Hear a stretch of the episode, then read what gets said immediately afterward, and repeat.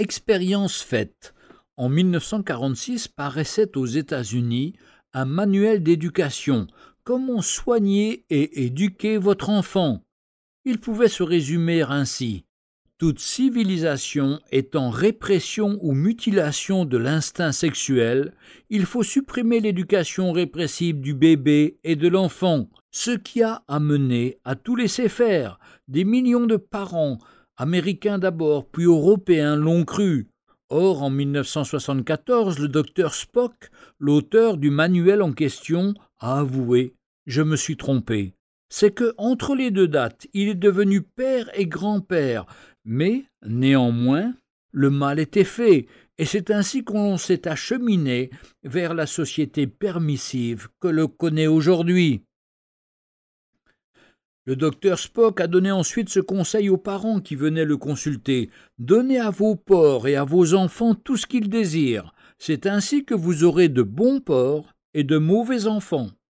En France, il y a presque cinquante ans, Françoise Dolto, une psychanalyste, reprenait la théorie du docteur Spock sur l'éducation des enfants. Mon petit frère venait de naître, et ma maman, qui ne supportait plus la façon autoritaire dans laquelle mes parents nous avaient élevés, décida de se fier aux théories modernes de ces spécialistes à la mode. Ce fut une véritable catastrophe. Cinquante ans plus tard, on peut voir de nos yeux les méfaits de la théorie de l'enfant roi. À dix ans, mon petit frère a mis le feu à la maison qui a été consumée presque totalement. Il fumait dans le grenier. À douze ans, il ramenait une copine à la maison pour passer la nuit. À treize ans, il aimait l'herbe et il la fumait.